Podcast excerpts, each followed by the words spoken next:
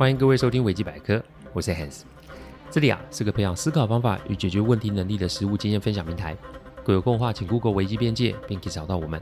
里面有大量实际操作的个案分析，也有面对问题心态养成的心法，可以让各位累积处理问题的知识与能力。当然，如果真有问题无法处理，也欢迎各位与我们联络，我们提供顾问式的服务。维基百科分享每个个案都是经由向案件当事人或是客户取得同意及书面授权后再开始制作。我们每个个案啊都会先用文字档大号再进行录制，录完后再交由案件当事人及客户听过，在他们觉得没有问题之后啊，再交由后置并上架。这是我们音频制作的程序。希望各位在分享维基百科之余，也可以向身边人说明制作过程，好让他们可以安心。我在整理这个个案的时候，是我要去日本的前一天哦。这次去是干嘛呢？这一次去啊是工作兼度蜜月哦。我跟老婆结婚后的隔几天，老婆就怀孕了，所以我们两个人是没有单独出去过。这将近十一年的时间，都是老婆负起照顾家庭及孩子的责任。虽然很多长辈会觉得，哎呀，这没工作在家里就是享福啊，但我一点都不觉得是这样，因为这些年老婆真的是不轻松，长达十一年的付出不是那么简单，所以我坚持啊，今年一定要带老婆出去。其实去年十一月啊，我已经偷偷报名让她去欧洲十几天了哦。那是他一个人自己去，但是这一次是我跟他去，希望他可以留下美好的回忆哦。有句话是这么说的哦：女人啊可以辛苦，但是她的心不能苦；男人可以眼瞎，但心不能瞎。不要把另一半的付出当然是理所当然，否则心冷啊，再做什么也来不及了。我不是在晒恩爱，我只在提醒大家：你的另一半为你付出，不要当做没看见，不要等到晚了，那一切都没有意义了哦。好，我们开始接着讲哈。要我的建议啊，没问题啊。不过我的建议就是建议，您可以先考量一下，如果有问题，我们都可以讨论，因为这是您的部门，所以一切要以您为主，这样可以吗？我这么做是希望这个主管的速度不要那么快，而且我也不能确定他是不是真的想要我的建议。人与人之间是需要时间去观察的，任谁都一样。边做边看边观察，这是一个比较靠谱的做法，所以我会倾向放慢速度，让主导权放在主管的身上。好，我知道了，那请顾问提供一下您的建议。好，以下是我几点建议哦。第一点建议，标准定了不要改，但必须要让员工理解哦。做主管其实一定会有难处，因为主管考虑的不会是只有单一的事件，他想要的就是所有的事情之间的关联以及后续的因果效应。所以标准既然定出来，除非主管是真的和大家所传的你跟这女员工有一腿啊，如果不是，那并没有因要必要啊，因应这个谣言而改变自己的标准。我不是说主管不能改变自己的标准，但这个必须是要透过一定的规范及管道，让部属传达他们的想法。再者，谣言也不一定是自身部门员工讲出来的嘛，搞不好是别部门员工也干这件事啊。所以在没有确定消息来源时，朝令夕改的事情是绝对不可以做的。以前的主管啊，怎么做？这件事情其实是必须被考量的，因为所有的调整都先讲求微调。你突然有大动作做改变，其实会引起某程度的后果的。那这个后果有可能是好的，但有可能是不好的。但主管动作太快，所以这个我们后面要再想方法处理。就目前来讲，坚持好自己已做出的标准，那是必要的。因为开放讨论，所以做出调整；因为害怕谣言，所以做出调整。这两者绝对不会一样。所以不要立马去做改变哦，但这只是开始而已。因为主管必须要让员工们清楚一件事，那就是他决定的事情不可能因为谣言而有所动摇。这个不改变，其实就是一个很清楚的 statement。再来想办法让部门的员工们理解这个改变，但得要分出优先顺序。所以第一个员工就是被打高分的女部属。第二点建议，女部属为何拿高标啊？你要让她清楚知道为什么嘛。我可以理解女部属的心情，拿到最高额的年终奖金，结果深陷流言的中心。女部署想要改成跟大家一样年终奖金，这个举动看似有利于自己，但实则并不是。女部署也在公司，所以我请啊这个女部署进来会议室，她必须要先知道自己为什么拿到最高额的年终奖金。所以我与主管兵分两路，主管把评核的标准与观察的细节给整理出来，而我是先打头阵，跟这位女部署聊聊。首先我说恭喜女性部署拿到好的工作表现，但是接下来我就给了她一些工作职场上的观念说明。职场职场说白一点，每个人都是来这里赚钱的，饭都吃不饱，哪来的梦想与热血呢？因此他拿到这笔奖金，放心，公司不会收回去，主管也不可能改变以打出去的成绩。所以他若是想用自砍奖金的方式来脱身，他想太多了。我问女部署：“你为什么来这间公司？你有没有想过要往上走？”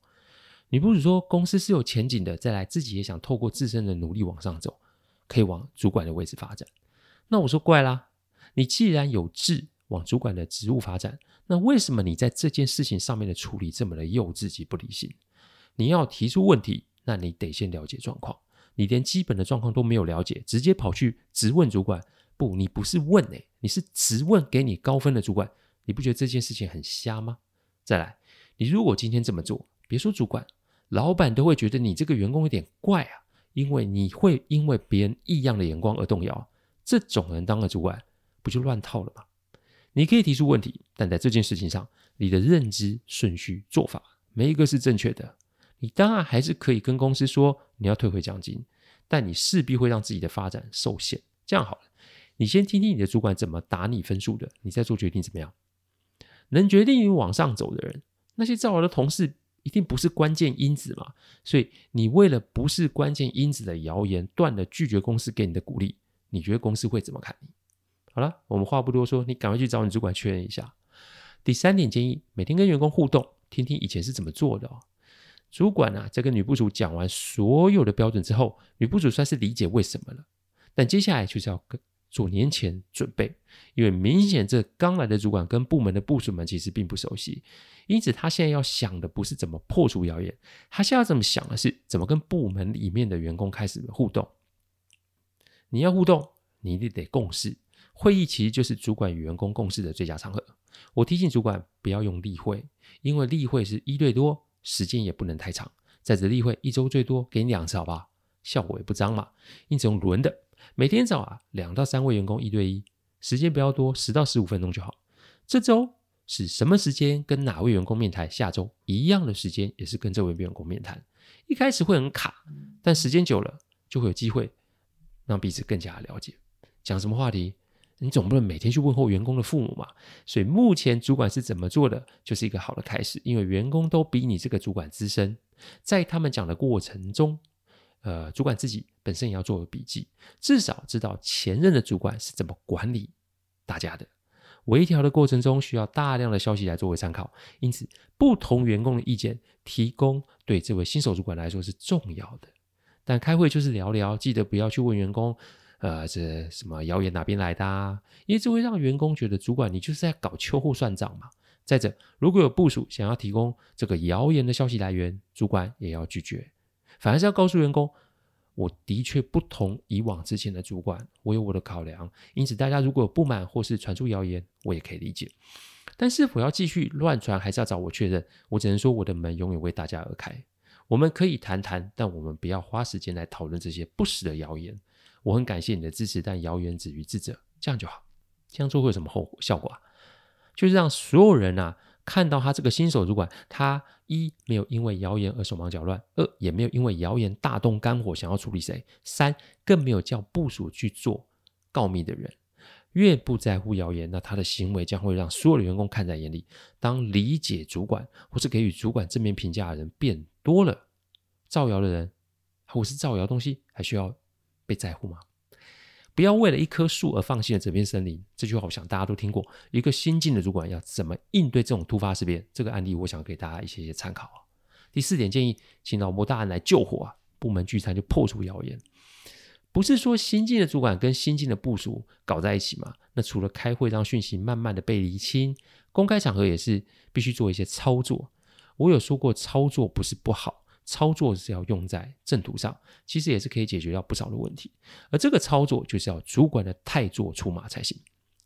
这位主管啊，他妻子是美国人啊，我请主管回去跟这个夫人讲有这个状况，所以在下一次部门聚餐的时候，让妻子陪同出席，而且直接坐在女部属的旁边，还要女部属的英文不错啊，主管的妻子啊，中文也不差，就让所有人看见就好。